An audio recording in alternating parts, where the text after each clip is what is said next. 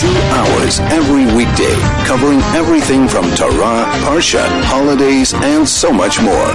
This is 101.9 Chai FM, soul to soul. 101.9 Chai FM Chai Chinuch G. We are back as we do every Monday between 2 to 3 where we discuss education. We discuss our community, ourselves, how to make the world a better place, how to make us better people, how to help the next generation succeed and move on. What's new around the educational world, in the world, in the community, close, close, far. What can we learn? What can we achieve? Obviously, anything on your mind, please share with us. 061 895 1019. 061 895 1019. That's the WhatsApp line. You could always send an SMS 34519 or call in 010 140 3020.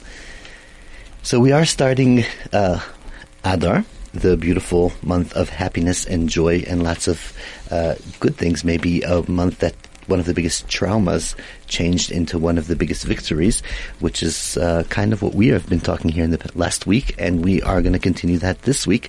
With here in studio, I have with me here uh, Joanne Azzeganov, a psychologist who uh, actually we got very good response about what we have spoken before here on the show regarding trauma, dealing with it, uh, identifying and now we are up to the point of actually dealing with it on two different levels, parents and educators. Saying that, before we move on, uh, since last show till this show, we actually uh, got struck by another community tragedy, another community trauma, I would say, when a very young rabbi from the community, on actually the beginning of the month of happiness, Rosh Chodesh Adar, is when uh, we lost him. Um, obviously, majority of our listeners know who I'm talking about, Rabbi Sifris, who passed away uh, at the end of last week. And you can't have an education show without speaking about Rabbi Sifris. I mean, we first got to, me, to meet me and him. I was new in South Africa. Somebody told me, you got to meet this uh, rabbi. He's an amazing, amazing educator, amazing understanding. And we actually are meeting uh, was postponed a few times because that's when uh, he started not feeling so well, uh, which was quite some time ago. But as the time passed, I actually have seen him with teenagers, seen him with kids, seen him uh, with his wisdom uh, and with his um, individual own um, capacity and, and just giving to the world around him and, and growing himself. It, it was fascinating. And to see an educator like that, I think it's a question we can ask. How can we create a world like Rabbi Sifris? How can we create a society that's so dedicated? I have to say, I had the privilege in the past uh, year, at least, even more, uh, to sit with him every morning in the same place and learn. No matter what the condition was, he was always there in time, always left not early, always focused. Uh, his mind was there, teaching, learning, educating. Even when his body wasn't there anymore, he was still there.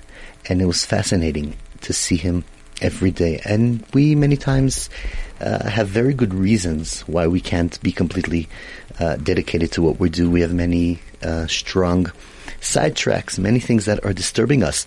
And here we see somebody who's uh, has every excuse in the world to not be fulfilling his mission. And saying that, mission accomplished completely, on time, every day, doing what he's got to do. And it's a very big thought. How do we make, I guess, more the next generation be this way? How can we put this love and dedication into uh, the world, into Torah, into educating other people? This completely, a complete commitment any thoughts about that? Please share with us, or maybe even any memories from Rabbi Sifris, anything that could help us be better people. 061-895-1019, 061-895-1019, that's a WhatsApp line, 34519 is SMS line, or you could always call in 010-140-3020. Even though this wasn't on the agenda, but I am going to ask um, uh, Joanne Azzeganov, the psychologist who's been with us on the show already, uh, dealing with trauma, we may even touch on this. What do we tell little kids? Because young rabbi has uh, some young kids, and they have friends, and they're in the schools, and it's a lot to talk about and a lot to see what to do. So, without any waste, wasting any more time, uh, I think we're going to go straight to the interview. Good afternoon. Thank you so much for being with us. My pleasure. Again, which is uh, doesn't happen here in the show once again after uh, right week after week. But I think it's actually very important that we continue the conversation. Just a reminder: last week we were discussing um, two two main things. I think number one was dealing with trauma as it happens. Which we kind of got to uh, understanding of, and then you gave us a very amazing list of signs of trauma that a parent, an educator, a friend, a neighbor could actually pick up and see that somebody is suffering from trauma. And today, please God, we're going to uh, work, look for a few guidelines how to actually deal with it once you picked up those signs. But maybe it would be a good idea just to take a few of those signs and, and just remind us very shortly for those of us who weren't with us. Um, yes, so basically we divide up the symptoms of trauma in an age-related way. So what we what we say is the not zero to five-year-old, um, which is preschool and um, might be the beginning of primary school. So that's really a different a, um, a different age group. And, different symptoms. and different symptoms, and these are basically nursery school children. We then look at children between the ages of 6 and 11, so basically primary school age, okay. and then 12 and above, which is your high school age. So there are many, many symptoms that um, will warn us that are the same. Okay. Like uh, some things are a guideline throughout all ages yes, and something, some, some things are, are specific. Okay. So with young children, um, naught to five, birth to five, um, what we see very often is a regression back to a much earlier stage of emotional development. And what we could see is things like children not wanting to let go of mom where separation had been easy before, um, using comforters that had been given up already, a little blanket, um, maybe uh, an obsession, so to speak, with a doll, dummies, thumb sucking. And yeah, and baby talk. So, so if you see that your your little one is has gone back, is is um, wetting their bed, all of the the appropriate um, age appropriate developmental stages, but they go back. Okay. So which means the kind of the achievements are gone. Right. Pretty much. Okay. But that is temporary. I mean, if the need for intervention is there, things will get r- resolved. Okay. Okay, so anger and temper tantrums really do cross the whole um, spectrum of those a- ages and also into adulthood. So what we see has happened is that there has been an experience of what I thought the world was like, a predictable place where I could basically cope well enough. I know the rules and I can manage them. Right, And now I exactly, don't. exactly. And now I don't. And one of the ways that we cope with this is with um, with a, a baby. We'd call it a temper tantrum. An adults um, a rage, a lot of rage being expressed, and and what we actually know is that there's a neurological reason for it. I won't go into the details. Okay.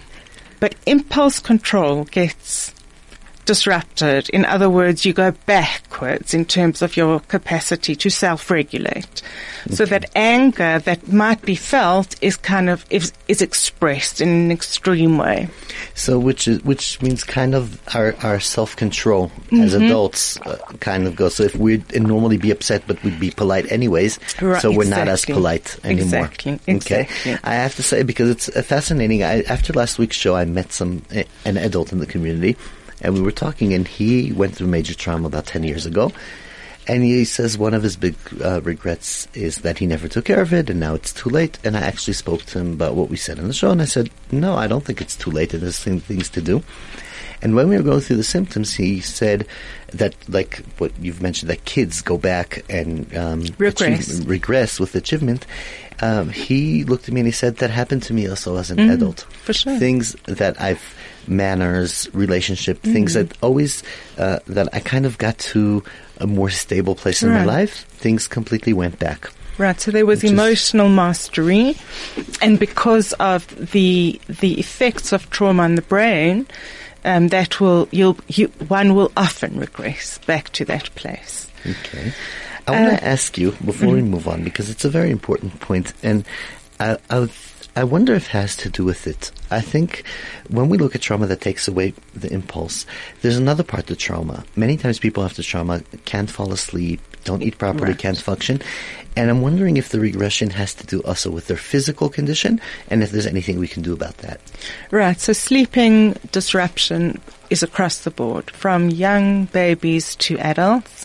Either a person who could fall asleep can't fall asleep, person who slept well through the night wakes up early and sleep is very restless and their nightmares. And with younger children, there would be night terrors, which are actually a very frightening thing to witness. Um, so sleep does get affected. Um, and the whole physical condition. We do have to take a short break. Okay. Um, and then, uh, yeah, a very short break, and we'll be right back. This is Soul to Soul on 101.9 Chai FM. 101.9 Chai FM, Chai Chinuch. We are back, and I'm sitting here in studio with Joanne Zaganov, a psychologist, and we're going through trauma and dealing with trauma and uh, identifying trauma. And we just, right before the break, we cut off speaking about that the physical trauma mixes in with the emotional trauma and the impact of the physical parts actually has a, a very strong uh, impact on the regression and the functioning of a child. So before we just move on, obviously anything you want to add, 061 895 that's the WhatsApp line, 061 895 34519 is the SMS line, or call 010 140 3020. You've mentioned uh, uh, physical symptoms like not sleeping and things. Is there anything else that we could see by a trauma? Well, often, it's not just children, it's teenagers and adults. There will be the experience of headaches or tummy aches. When you take the child to the doctor, it doesn't seem that there's a physical cause for it, or there isn't a physical cause. okay. A, ch- a, a parent might then think you are lying. The child is lying in order to avoid school, get more attention, etc., etc. But they're not. Lying is malingering. What they are experiencing are psychosomatic symptoms. And what that means is when trauma hasn't been processed, um, and cannot be spoken about for whatever reason, it expresses itself in um, our physical experiences. So, just that parents really take good notice of um, these psychosomatic complaints, not get angry, not blame the child. Um, one must really honor that experience. Okay, let's talk a bit about teenagers because teenagers, we know that they their most famous sentence is, "What do you? Everything's okay. Everything's fine. What do you mm-hmm. want? Uh, don't worry. I'm mm-hmm. fine. I'm a macho. Leave me mm-hmm. alone." What what what are our concerns when it comes to teenagers and trauma? Right. So teenagers go through a state of individuation where their sense of who they are, their identity as a person is changing rapidly. And in that space, they want to be, they want to feel independent. Okay, And that would be why they're very resist- resistant to getting help, talking it through, although really not all adolescents are. So I just want to note one thing that actually applies over all the ages, which is that you see, you notice extreme vigilance. Um, an example of that would be a startle response when there's a loud noise, or you walk towards your child and put your hand on their back so they haven't seen you approaching and they will get a very big fright, a startle response. okay. Would that be also? Let's say if somebody does have a sensitive sensory uh, system, would it get worse after trauma? It would get worse, but it certainly can happen and often does happen with people who can self-regulate very well before. And wouldn't have it. Okay. Um, so one would see withdrawal from the peer group. This is for teenagers and the family. What we see as well is that one's attention gets disrupted. And again, this is to do with brain function. The cortisol in the body um, actually kills cells in the hippocampus. And that is the place where memory is installed and retrieved. So we obviously then will notice low marks at school, um, which again feeds into the sense of things are out of control. Um, what I used to be able to master, I can't anymore. So attention, disrupted attention is something important that needs to be noticed. So, is it fair to say that if a teacher hears that a child is going went through such a thing, or a teenager, or or a, or even a, a worker at your business or whatever it is, you will expect low performance? Not necessarily. These are all possible symptoms. So not each person will experience all of the symptoms. We just need to notice that But- there are symptoms. But is it, I'm talking from the perspective as us as educators, teachers, Mm-hmm. parents. We, I mean, if it doesn't happen, that's amazing. But if it does happen, Mm-hmm. um, it- do we? How worried? How out of the line is it, or is it something we need to work with and realize that uh, it will come back? So I think speaking to parents is very, very important, alerting them to these marks that have dropped and that a meeting with the child and their parent would be a really good intervention. Um, just to say, to tell the parents what's happening and to tell the child, you haven't changed permanently. This is a response that we see in many, many children And you're normal. and you're normal and we are going to give you help over this, support you over this difficult time. We won't abandon you. Okay. Um, so, so basically, in that sentence, you kind of said two things: it's normal, and we're here for you. Right. And we're here for Very you until it important. passes. It's normal, but it won't be forever. And then what's really important in adolescence is that we see um, a certain, we see really disrupted behavior. Um, and the, the problems with that are that um, children can start skipping school. There'll be school refusal. Um, they'll, so to speak, bunk from school. Okay. Um, they can be very impulsive in relationships, and that impulsivity can also lead to substance abuse, and often does. So, if the trauma hasn't been processed, these consequences can and really often do happen. So, these are very, very serious complications. The child becomes quite oppositional. They don't want to cooperate anymore. which could lead to lead if it won't be dealt with to more permanent damage. Right, right. And it's a vicious cycle, of course. Okay. Okay, so these are the points that we have to see very um, uh, be look at them very carefully. So, but what can we do as the people around the? Okay, so just one last point is Okay. that um, children who have been traumatized often present bullying behavior. And what that is from is that during the trauma, they felt completely powerless. There were these strong, dangerous people who um, took away their sense of mastery in the world. And one of the ways that a child and a teenager will try to recover from that is to regain a sense of power and mastery. But this won't happen in a healthy way. The need for it will result, often does result in bullying. So I become the, the robber, whoever traumatized me, The one in power. the one in power. I become that and the other is the victim now. So, what can we do to help them let it out in a positive way? Right.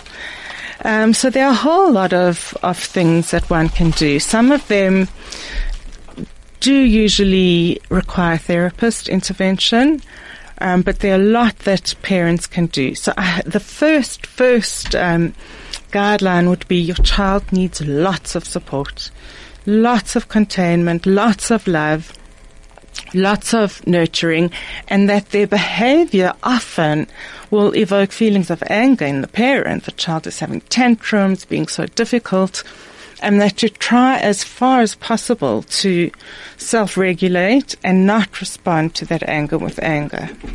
And I, I often tell parents, be very careful not to get offended.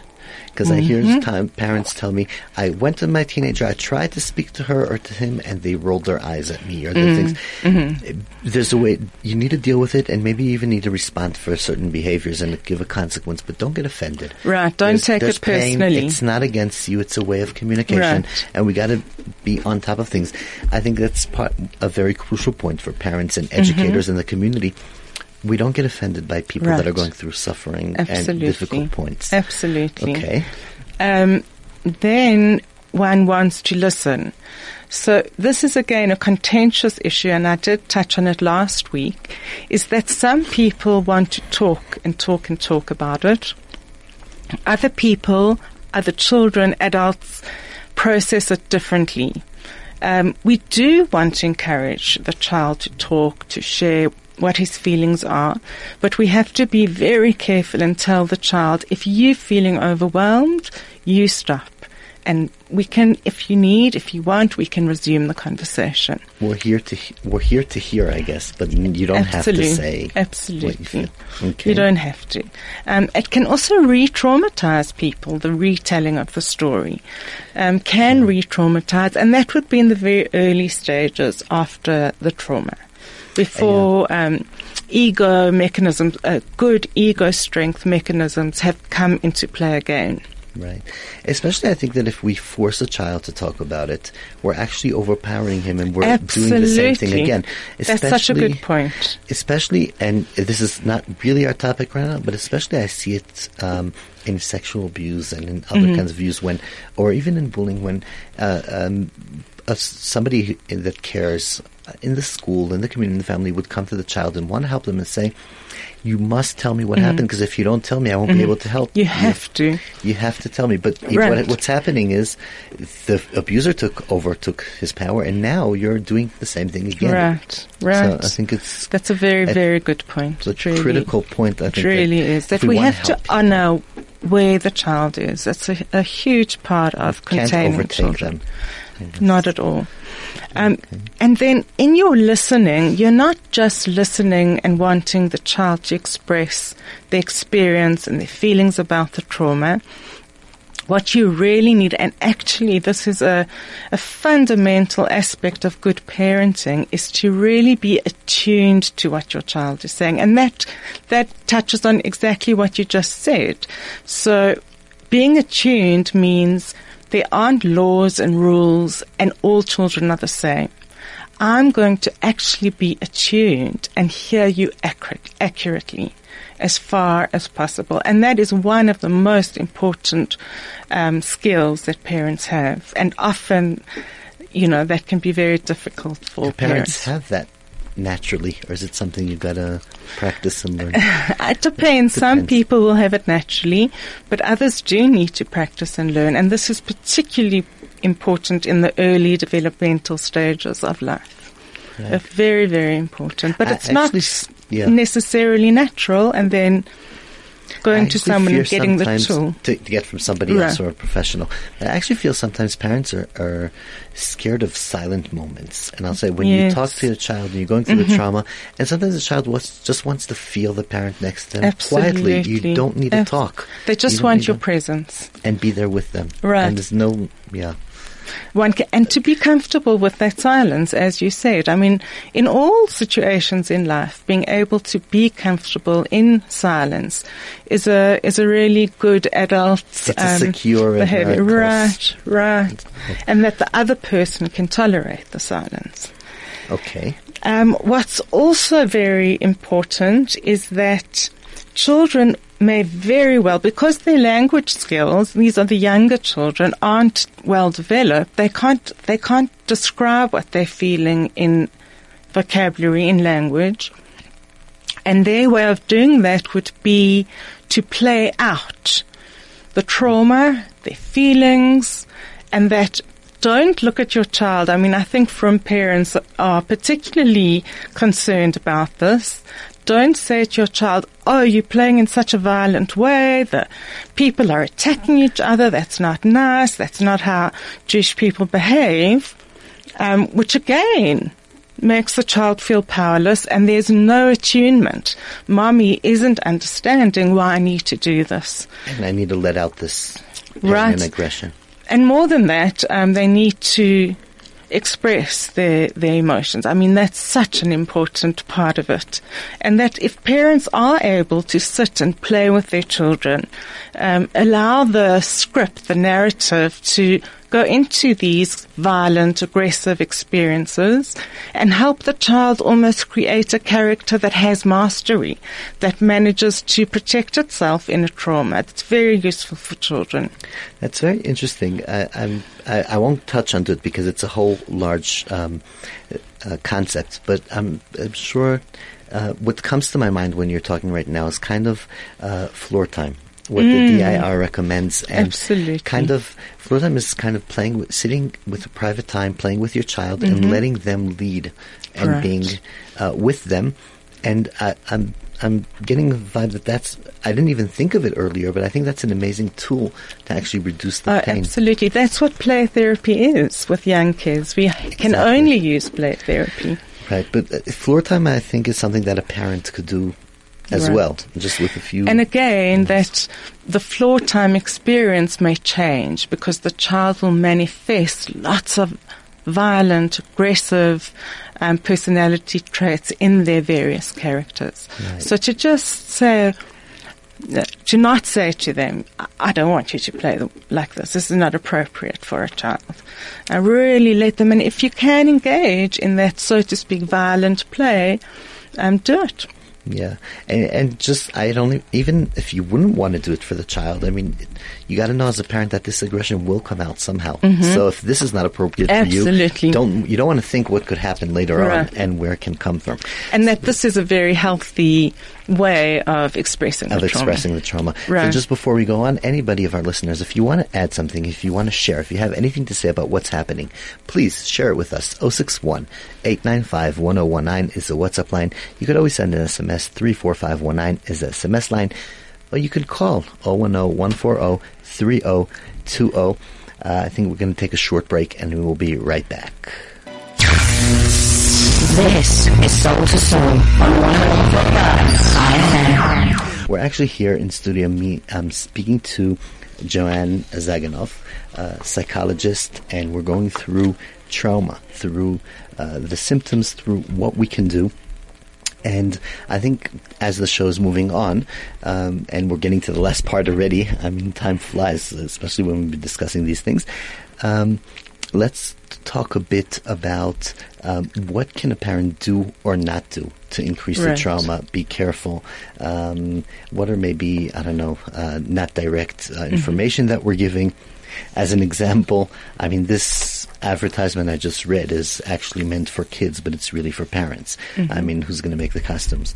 Uh, so, what information do we give across, and what can we do or not do as educators and parents? So we need, uh, children will often have lots of questions and we do need to answer them honestly.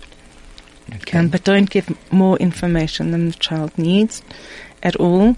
And also use a spiritual fra- frame. Hashem is the essence of goodness and kindness. He's, he's always with you. Um, he loves you, etc., etc.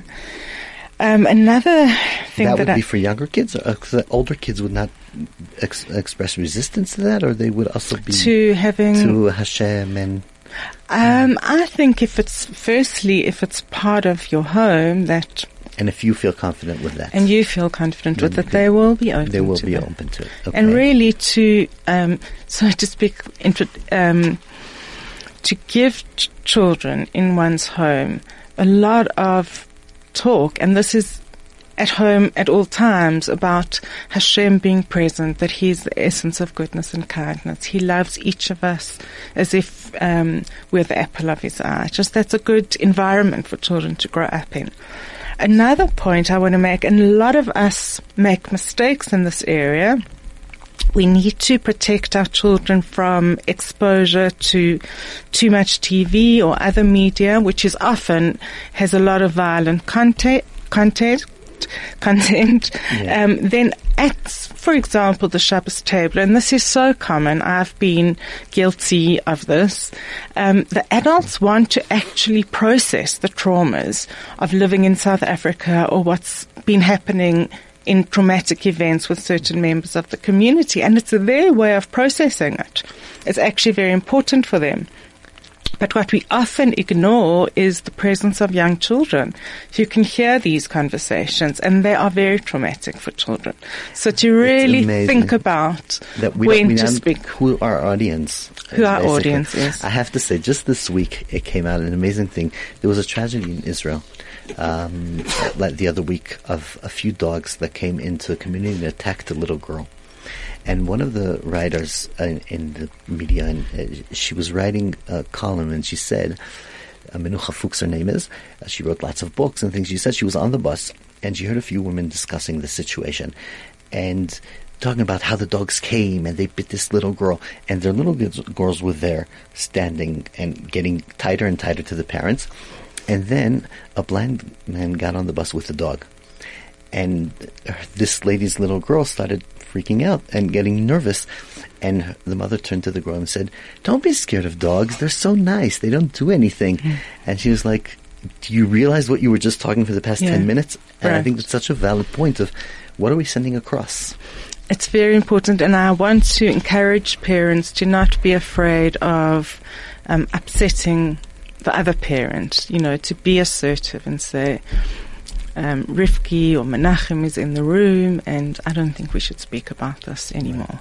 Right. Um, that's really important. Put your children ahead of your Or your at least maybe you could even discuss it before the meal. Just make a sign between the spouses, or but Yes. yeah. But if there's a, na- guest, sometimes uh, then hundred percent is what you're saying. So two more things. The one is routine. Often parents feel that in order to contain the child um, in their moment of in the experience of trauma, they can bend all the rules. Routine can go out the picture. They'll just hold the child, let the child sleep in their bed, um, let them not go to school. Um, but this really is the wrong approach. So it's very, very important to sustain a routine, which might have to change temporarily to accommodate the child's needs But change, not fall apart. Change, not fall apart, and also to continue being constant um, and and maintaining, holding the boundary. So, as I say, you might have to change the routine, which would be a temporary measure, but be really, really firm about holding, because this is what will make your children feel safe. They've gone through absolute, unexpected chaos, and what they need is a is a routine that will give them a sense of safety, containment. Right. Uh, one thing I want to ask you, very important in my opinion, what happens if the parents went through the same trauma and can't really keep it together? Right now, they're also under lots of pressure. So, what do they do then? So that's really, really important. Um, our children need us to be resourceful Okay. at all times in our lives. I mean, it can't always be possible, but as much as it is possible. So often the adult, the parent, will respond with enormous anxiety. They can't contain their child if they are too anxious. Um, depression, needing to go to sleep again. Um, they can't contain their child because they are not contained. Um, hypervigilance, things that distract them from their role as parents. And if this is the- case, it really is urgent to seek help. It's more important that you seek help, that you learn to self-regulate actually, than giving that support to your, that, um, that intervention to your Almost like on the plane. Put your own mask first and then for the children. Yeah, exactly. That's such a uh, such a uh, good example. yeah. Exactly. Um, and then what has happened for a child, as you said, and even for an adult, is that in the moment of trauma, they are the victim. They have been um, what would be the word? They have been attacked by an aggressive person. And their sense of, their growing sense of mastery, of I can manage the world at an age appropriate, in an age appropriate way, which is essential. The sense of mastery is one of the essential components of growing self-esteem. So just complimenting your children is not going to do the job. Um, you need to allow them to, to take the world on in appropriate ways. So give them responsibilities. What would you No, do? so at this time, I would encourage all parents to give over to the children a sense of their mastery. So this doesn't have to do with responsibilities at all.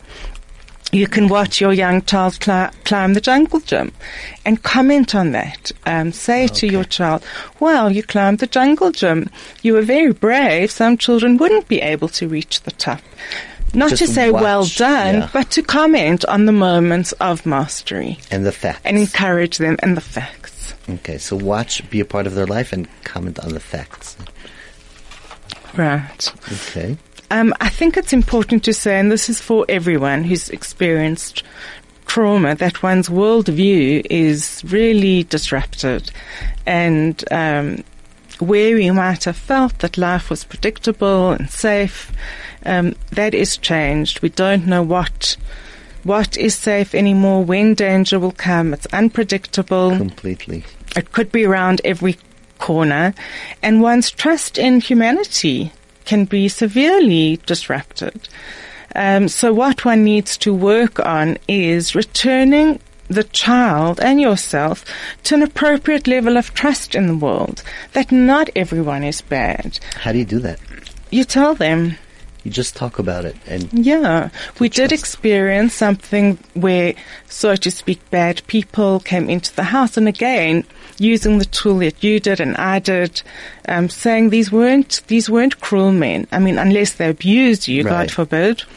they were just desperate. They were desperate men, and they're good people and they're bad people, but there really are more good people in the world. And again, to use the spiritual understanding that every human being is created in the image of God right. and and to trust, believe in that. okay. And Not not to you know take a child back to naivety. You have encountered something that was bad, but I want you to remember that not everyone is bad. So see the reality. Be cautious because there are bad people, but be aware that there are lots of good people out there. Mm-hmm. Absolutely. Completely.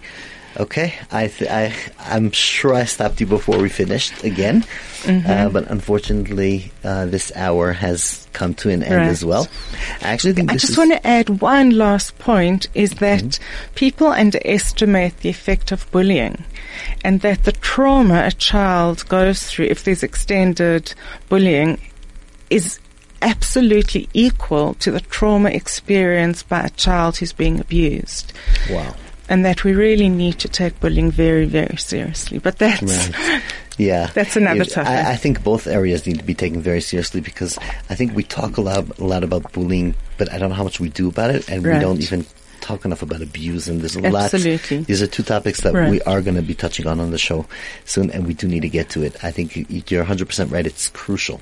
To, to deal with this, um, that's a, a very important point. That bullying is actually a trauma. a trauma. Don't underestimate it. It- It's a trauma. It's a real Okay, trauma that can have child, when we were young, just sit back Right, and be right. strong.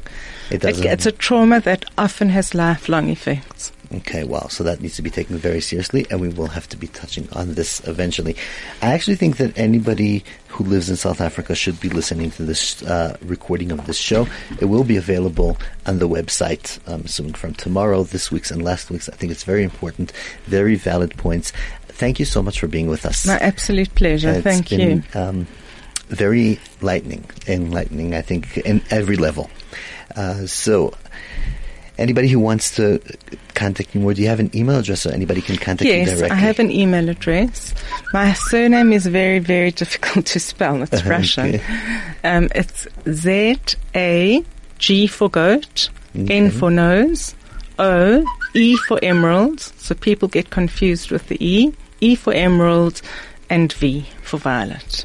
At netactive.co.za. Okay, so second enough at netactive, that is C O Z A. Yes, at netactive.co.za. But Zagnov is actually not Zaganov. It's actually Zagnoev. Zeg- that would be the Russian As you said, translation. the Russian names. That's difficult. Okay. So, um, as I said, this show has come to an end. Thank you so much for being with us. Uh, please God, we'll be back next week, Monday, 2 to 3, discussing more topics on education, things that are coming up.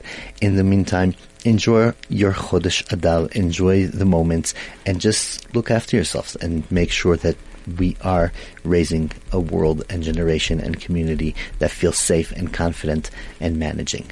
Thank you so much. Hear from you next week.